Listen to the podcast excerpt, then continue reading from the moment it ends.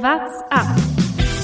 The legends have all suffered the success here. Oh, da reißt gleich mal ein richtiges Loch. It is Sagan in green. Souffrir, une victoire d'étape. Viva Egan Bernal! Vive le Tour de France! Tourfunk, die tägliche Dosis Tour de France. Ein Trio heute bei der 14. Etappe der Tour de France ganz vorne im Ziel, mit dem vermutlich die wenigsten bis gar keiner gerechnet hat. Da wollen wir drüber sprechen, da müssen wir drüber sprechen. Äh, das machen ich, Thomas Gerlich und mein Kollege Lukas Bergmann. Lukas, ganz ehrlich, hättest du einen der drei, äh, die heute als erstes im Ziel waren, da vorne gesehen vorher? Absolut. Ähm, das kann man auch an meinem Fantasy-Team äh, sehen, dass ich da keinen von denen aufgestellt habe, weil es sonst unfair für die Konkurrenz äh, gewesen wäre. Ganz klar. Also die 14. Etappe gewinnt am Ende Søren Krag Andersen vom Team Sunweb vor Luca Meskic und Simone Consonni. Nur in, muss man sagen, auf Platz 4 Peter Sagan dahinter, für den die ganze Etappe von seinem Team ausgelegt war und für ihn perfekt vorbereitet wurde. Peter Sagan holt also ein paar Punkte in der Sprintwertung auf, aber vermutlich weniger, als er sich gedacht und äh, erhofft hätte. Ja, definitiv. Bora hat heute richtig viel gearbeitet für dieses äh, Etappenfinale in Lyon. Und das trifft sich tatsächlich ganz gut, denn ähm, was macht man nach so einem Etappenfinale, nach so einer anstrengenden Etappe? Man muss auf jeden Fall richtig, richtig viel essen. Das haben wir heute auch in der ARD gelernt. Äh, bis zu 8000 Kalorien ähm, am, am Tag. Und das kann man in Lyon sehr, sehr gut. Der Blick übers Lenkerband. Lyon, die Stadt der Gourmets. In kaum einer Stadt hat die traditionelle Küche so einen hohen Stellenwert wie hier. Bekannt ist Lyon vor allem für seine Bouchons, in etwa vergleichbar mit unseren hiesigen Wirtshäusern. Doch während in Deutschland meistens der Alkohol im Vordergrund steht, wird in Lyon dem guten Essen gefrönt. Eine besondere Spezialität der Küche in Lyon? Saladier Lyonnaise. Ein Salat aus Schafsfüßen, Heringfilets, Geflügelleber und hartgekochten Eiern. Mmh. Bah! Also wenn du sagst, David Liga dem leckeren Essen gefrönt, dann frage ich mich, was ist dann das leckere Essen? Dann doch lieber ein Bier. Dem guten Essen, so wird es äh, dort definiert, Thomas. Du Kulturbanause. Du bist einfach Ja, kein Gourmet. Tiefkühlpizza ist kein Gourmet-Essen. Doch, absolut. Wenn man extra, wenn man Reiberkäse drüber tut, ist es selber gekocht. Anderes Thema. Wir hoffen, wir müssen hoffen, dass keiner heute Abend in Lyon diesen Salat isst, weil ich glaube nicht, dass er schnell macht für morgen. Ist Kann ich mir beim besten Willen nicht vorstellen. Nee, das äh, ist vielleicht nicht die, nicht die beste Wahl für, für Radsportler. Die werden sicherlich was anderes essen. Aber man hat heute ähm, was Interessantes gesehen bei, bei, bei diesem Rennen, dass Bora sich heute so verausgabt hat, äh, wundert mich, weil es sind sehr, sehr viele hinten, die gestern vorne waren. Also zum Beispiel Dan Martinez hat sich im, ins Gruppetto zurückfallen lassen oder auch Pierre Roland. Die sind alle ganz hinten heute angekommen. Also alle die, die gestern in Erscheinung getreten sind. Und heute machen die einen Ruhetag und Bora muss aber trotzdem arbeiten. Für Schachmann und Kemner, äh, glaube ich, war das heute nicht ganz so lustig. Nee, schätzungsweise nicht. Die haben äh, richtig viel vorne machen müssen. Ähm, und um die Etappe aufzurollen, es war ja im Endeffekt klar, es gibt, ein, es gibt fünf Bergwertungen heute, glaube ich, waren es dann doch am Stück, ähm, obwohl es ja eine sogenannte Flachetappe war. Also irgendwie auch schon wieder so, so eine Sache. Äh, und es war direkt vor dem Zwischensprint gab es schon einen Berg der vierten Kategorie, also so einen kleinen Anstieg. Und ja, es war zu erwarten. Wir haben es auch gestern schon angesprochen, dass da Border versuchen wird, so ein hohes Tempo zu machen, um eben Bennett hinten abzuhängen. Und das hat relativ früh dann schon gut geklappt. Also Sagan vorne dann nach den zwei Ausreißern als Dritter äh, über die Sprintwertung gerollt und danach kam dann nochmal zweiter, zweite Kategorie Berg und dritte Kategorie Berg. Da haben sie Bennett dann endgültig abgehängt, was mich dann nur überrascht hat, dass auch danach Bora immer noch sehr, sehr viel von vorne gefahren ist. Also dann war Bennett abgehängt, dann hätte man ja auch mal ein paar Kräfte sparen können. Vielleicht hätte mal jemand anders vorne fahren können.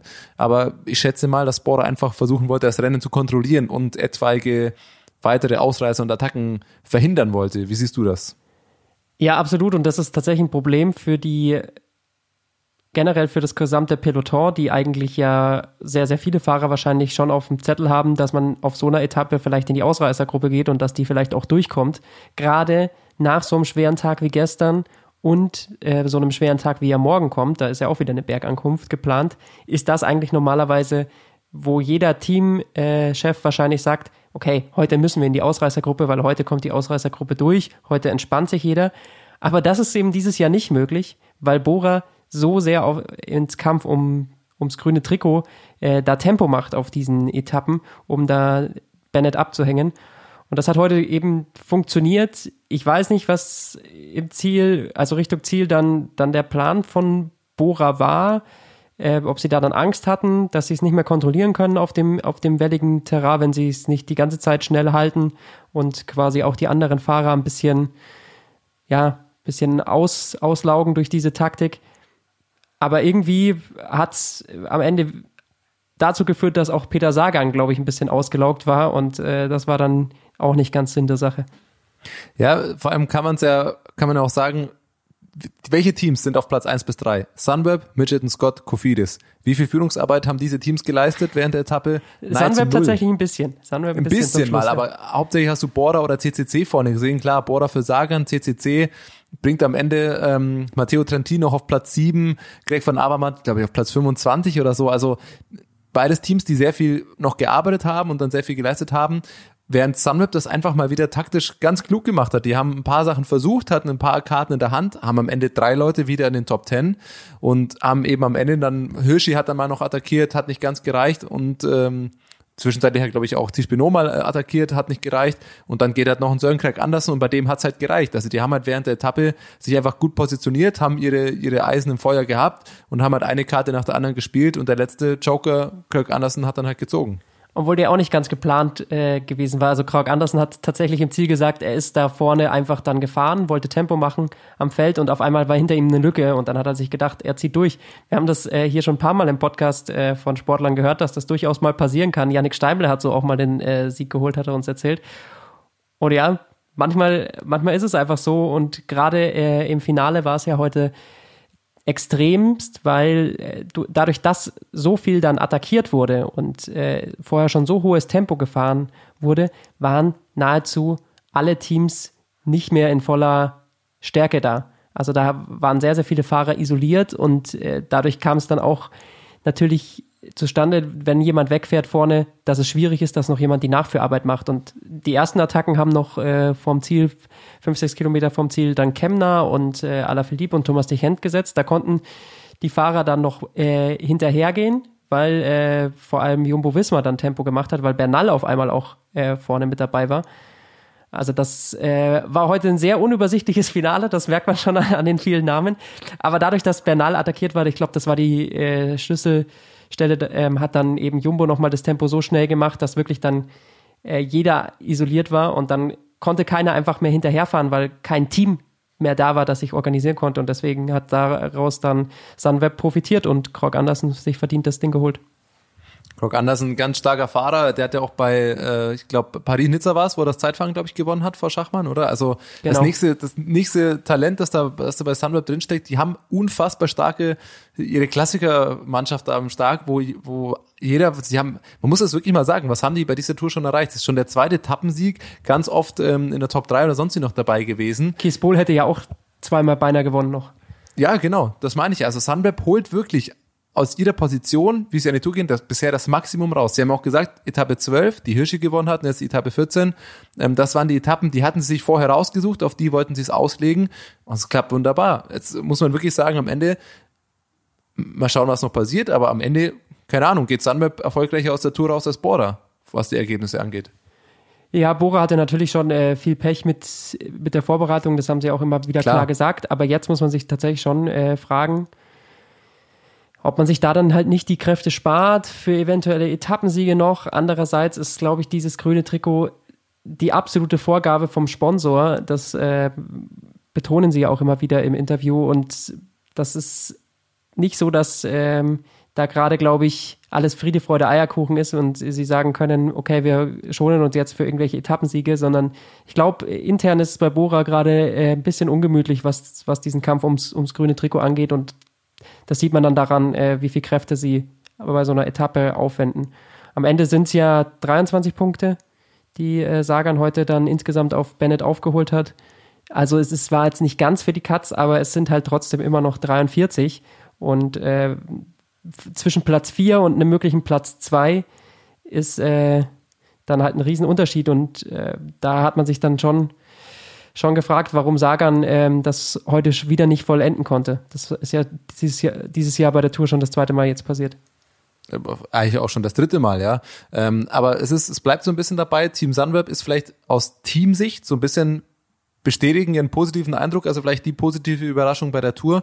Klar, du hast es angesprochen, Border hatte wahnsinnig viel Pech und da, da läuft viel ganz anders, als es geplant war, richtig. Aber Sagan, weiß nicht, man will jetzt, es geht, wird ja viel diskutiert und Sagan hat irgendwie wenig Erfolg und so. Ich will jetzt diesen Mann gar nicht, gar nicht kaputt reden und sonst er ist immer noch einer der besten Fahrer der Welt. Da brauchen wir auch wirklich nicht zu, drüber diskutieren. Aber trotzdem bilde ich es mir zumindest ein, von außen ist nur als Betrachter, dass ihm ein bisschen weiß nicht, ob das von fehlenden Erfolgen kommt, aber so ein bisschen diese Finesse, die ein Sagan immer hatte. Das war ja der Klassiker, Sagan ist immer der, der braucht gar nicht wirklich einen Anfahrer oder irgendwas, der, der schnappt sich oft, hat er sich instinktiv das richtige Hinterrad gesucht, hat immer solide seine Ergebnisse eingefahren. Heute auch der vierte Platz, er ist halt wieder sehr, sehr früh den Sprint angefahren, lässt sich dann äh, von, von Meskic ähm, äh, noch übersprinten. Äh, irgendwie habe ich das Gefühl, da wäre, also und von Consonia dann auch noch, ich habe das Gefühl, Sagan holt gerade nicht mehr das das, was man von ihm kennt, dass er immer noch das Optimum überall rausholt, das gelingt ihm momentan nicht. Und er verliert immer wieder so ein bisschen unnötig ähm, Punkte und Platzierungen. Sagan hat, glaube ich, zum ersten Mal richtig, richtig Druck.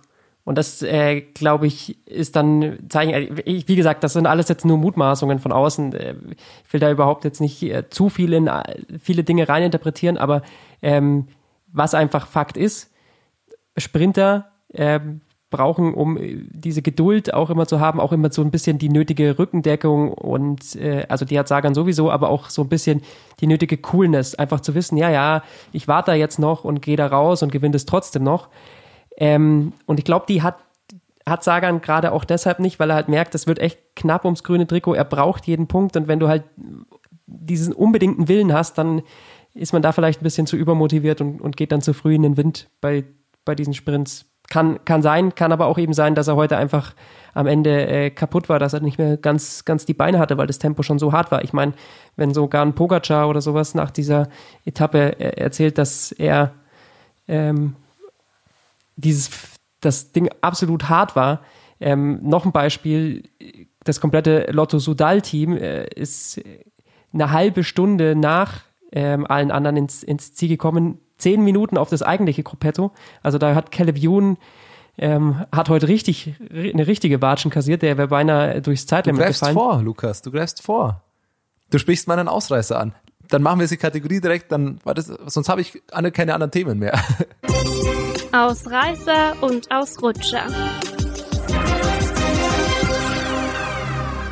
Okay, Thomas, äh, es tut mir leid, dass ich deine kompletten Pläne hier durcheinander geworfen habe. Was ist denn dein Ausreißer? Wir tun einfach so, als hätten wir die letzte Minute nicht gehört. Alle, alle einfach jetzt vergessen.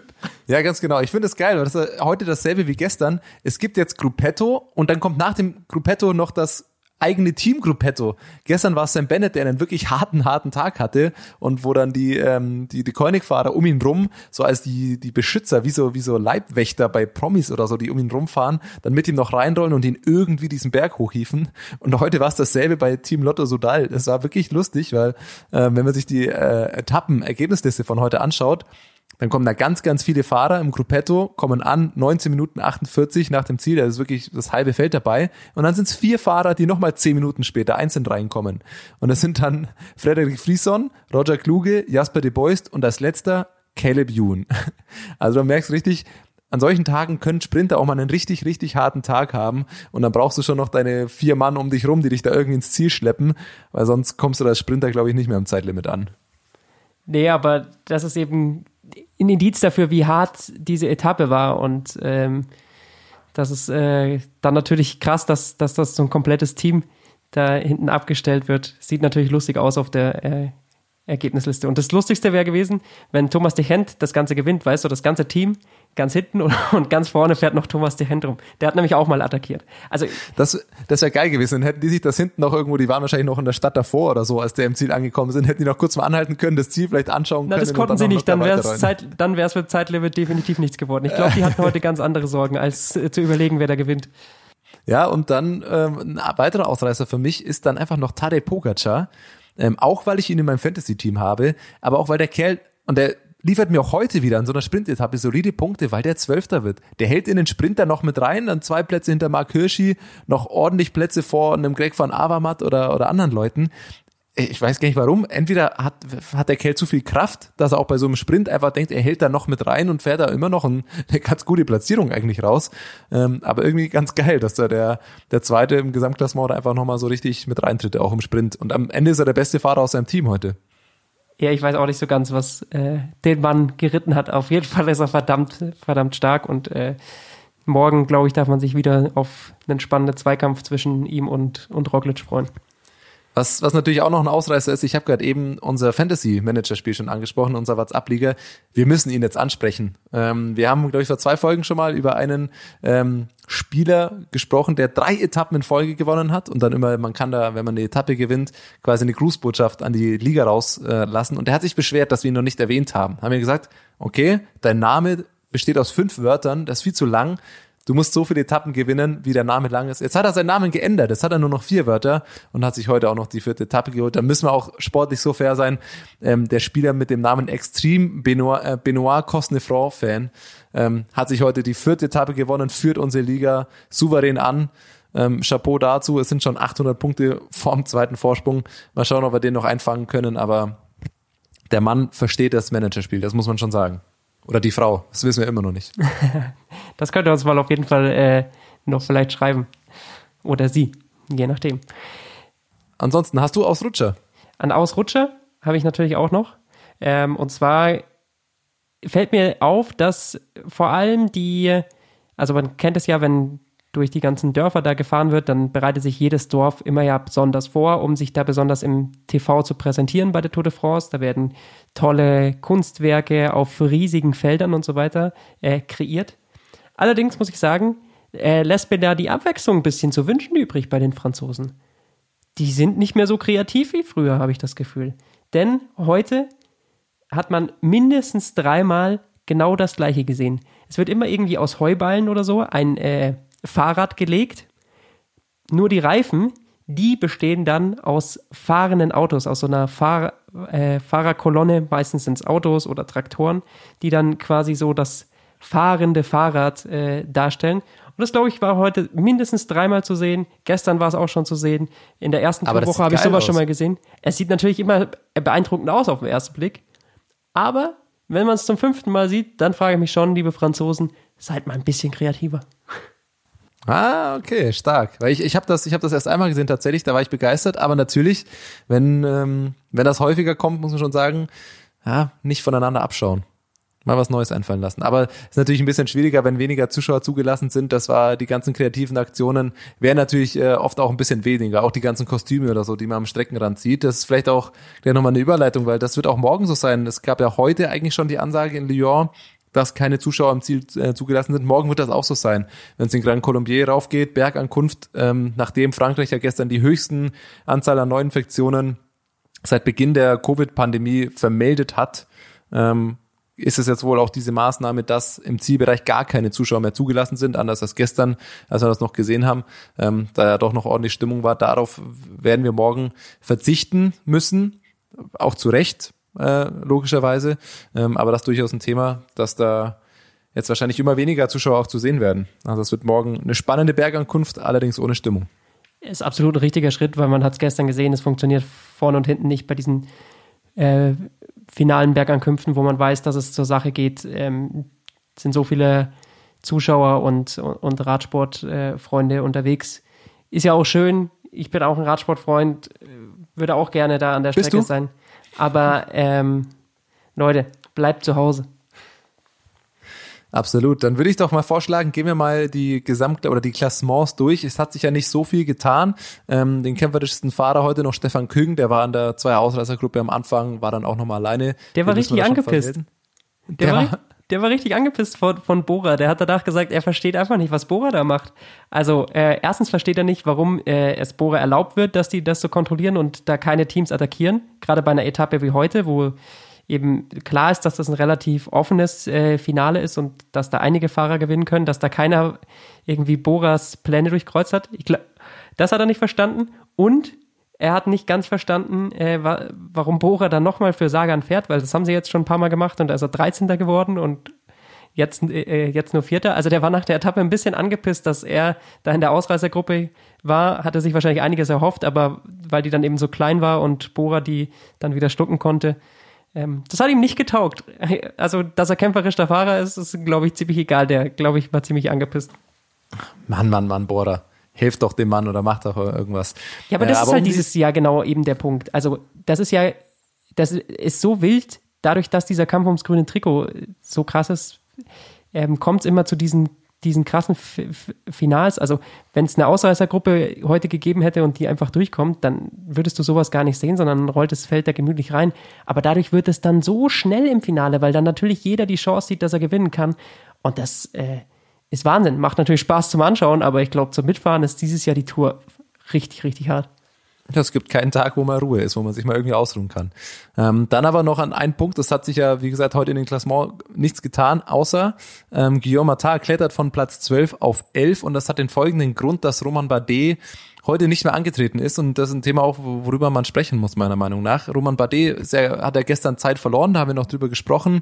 Er ist auch gestürzt ich muss sagen, ich habe das gestern gar nicht mitbekommen, was er für, für einen Sturz hatte, inwieweit er davon beeinträchtigt oder wie, weit, wie, wie schwer er davon beeinträchtigt war.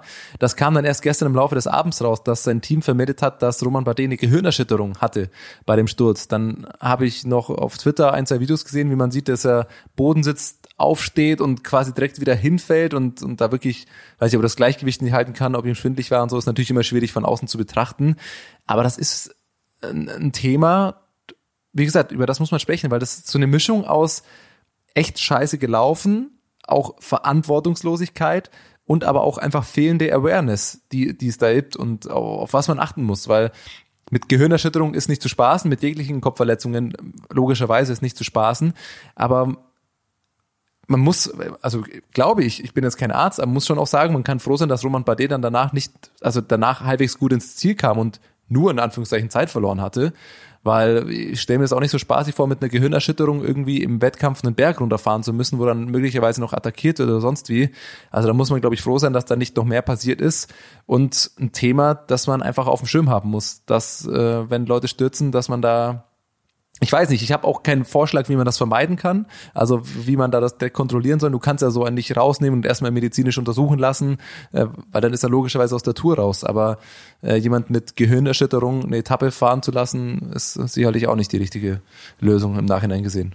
Das ist eben genau eins der großen Probleme des Radsports. Es ist so hektisch bei diesen Rennen. Wir haben es von Paul Martens anfangs der Woche äh, gehört, der, der bei uns im Podcast war und gesagt hat, ähm, manchmal kriegt man auch am Fernsehen einfach wieder so viel mehr mit als in, im Wagen, in den Teamfahrzeugen selbst und du siehst dann, glaube ich, das nur, siehst die äußeren Verletzungen, die Schrammen. Ähm, klar muss ein Teamarzt da vielleicht schon mal irgendwie ein bisschen auch, auch äh, kontroll kontrollieren und, und da ein bisschen genauer hinschauen, aber in so einer Situation ist ja die Hektik so riesig. Der Mann verliert eh schon hier äh, Sekunden, bis er wieder auf dem Rad sitzt, muss wieder versuchen, da ins Feld zurückzukommen. Das ist da alles halt immer erstmal wichtiger. Und so ist es leider. Ähm, und dann geht halt, geht, geht sowas unter. Das ist natürlich nicht gut zu heißen und muss man sich in, in Zukunft überlegen, ähm, wie man damit umgehen möchte. Aber es ist natürlich schon auch unverantwortlich, dass einer mit Gehirnerschütterung sich da noch diesen äh, Abfahrten und auch natürlich diesen Anstrengungen aussetzt. Ja, richtig. Das wollte ich nur erwähnt haben. Ich, äh, wie gesagt, habe ja auch keinen konkreten Lösungsvorschlag, aber es ist ein Thema, das man einfach auf dem Schirm haben sollte, ähm, weil damit auch einfach, einfach nicht zu spaßen ist. Ansonsten, womit zu spaßen ist, logischerweise, um jetzt eine ganz schlechte Überleitung zu machen, morgen die Etappe. Es wird komplett brutal, es wird komplett geil. Wir haben Bergankunft, ein Berg der Ohr-Kategorie. Es wird super spektakulär. Wir können uns auf einiges freuen und es wird morgen sicherlich richtig wieder im Gesamtklassement durchgewirbelt. Ja, morgen Bergankunft, das ist äh, definitiv, da geht's zur Sache. Ich sag ja, Roglic gegen Pogacar geht in die nächste Runde und ähm, viel mehr gibt's gibt's dazu nicht zu sagen. Es ist, äh, wieder ein richtig, richtig hartes Finish hinten raus. Nicht ganz so schwer wie die Etappe gestern davor, aber ähm, hat auch äh, trotzdem genug Höhenmeter, glaube ich, äh, bis dahin. Und dann eben dieser ähm, Schlussanstieg darauf. Darauf kann man sich auf jeden Fall äh, einen Wecker stellen. Spätestens Also da haben- sollte man haben- einschalten. Wir haben zwischendurch zwei Berge der ersten Kategorie und dann eben die 1300 Höhenmeter am Stück zum Grand Colombier rauf. 17 Kilometer, im Durchschnitt 7% Steigung. Das ist was Langes, das ist was ganz was anderes, als wir gestern gesehen haben vom Profil.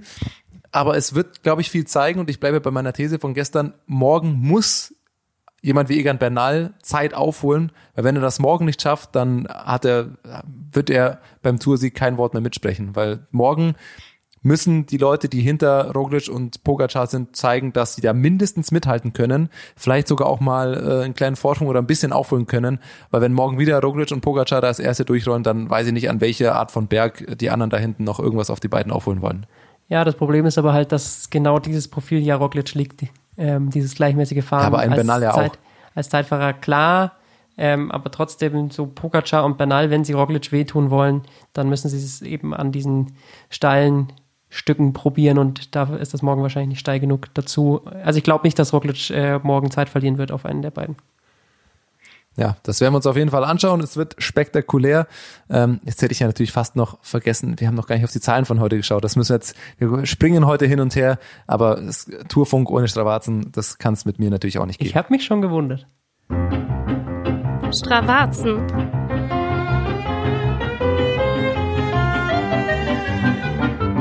Ja, das können wir kurz und knapp machen. Das sind einfach wieder beeindruckende Zahlen heute ähm, von den Sprintern. Das ist Luka Meskic, der, der da seine Zahlen hochgeladen hat. Ähm, äh, heute ja Zweiter geworden auf der Etappe. Und das ist schon mal spektakulär, wenn man sich das einfach nochmal anschaut. Heute endlich mal Sprinter-Wattwerte. Die letzten ähm, ich weiß gar nicht, wie lang das Segment ist, waren auf jeden Fall die letzten 30 Sekunden. Also das Segment ging 30, Se- hat er zumindest 30 Sekunden gebraucht. Das ist genau die Zielankunft. Maximale Leistung, 1000, knapp 1400 Watt. Durchschnittlich, finde ich fast noch krasser, über 30 Sekunden nochmal schön stabile 800 Watt da reingehämmert. Also das heute mal die Zahlen, ähm, wo die dicken Jungs für verantwortlich sind, wenn es in den Sprint reingeht. Äh, das sind dann ganz andere Zahlen nochmal, ganz andere Größenordnungen auf einen kurzen Zeitraum gesehen als die Bergfahrer.